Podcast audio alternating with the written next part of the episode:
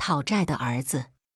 早几年一次到昆明黄土坡那边一位朋友家吃饭时，看到他邻居家有一个三岁左右的大头儿子，就是医学上讲的脑积水，头大的离谱。后来了解到，周边的人都说孩子的父母做了昧心事，才生了这么个儿子。孩子的父亲是贵州山区的人，兄弟俩一起到昆明来打工。后来弟弟因工伤事故死亡，由哥哥全权代表处理后事，总共得了近二十万的赔偿金。哥哥拿了四千元回家交给弟媳妇，不知怎么蒙混过去的。那地方很偏远，估计电都没通，根本不知道外面的世界是怎么个样。得了这点钱，还对哥哥感恩戴德。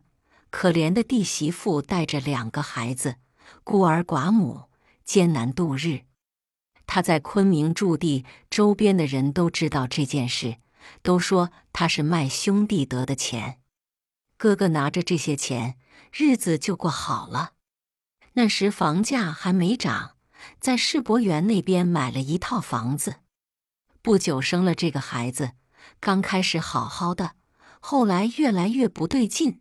头越长越离谱，而且特别爱生病。这夫妻俩对这个孩子又分外的宠爱，一生病就往工人医院跑，一去就去几百几千元。你说这孩子是不是来讨债的？也许有人不明白，父母造孽，孩子何辜？父母与子女是相互感召的。积德行善，感召福德之儿；多行不义，感召种种不如意的子女。父母造下自己的恶业，孩子有孩子自己前世带来的业障。一个担着卖，一个寻着买，能不凑到一家子去吗？有时我们的亏心事做多了，影响的不仅是自己，而是自己最重视的人，比如自己的父母和孩子。